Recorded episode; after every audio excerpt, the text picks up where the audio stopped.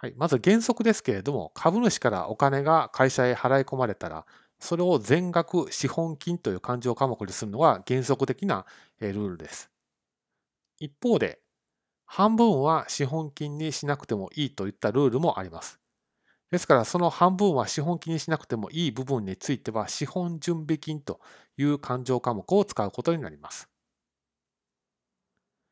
一方で会社を作るときにはいろいろコストがかかると思いますので、例えば株式の発行費用とかでしたら、創立費という勘定科目を使って費用処理をすることになります。以上を踏まえると、会社設立時の資本に関する仕分けはこんな感じです。まず資本金の部分については、こちらは全額資本金にするか、半分の金額を資本準備金にするかは、会社の方針次第ということです。そして20万株式の発行費用にかかりましたよということであれば、そちらについては、創立費という勘定科目を使うことになります。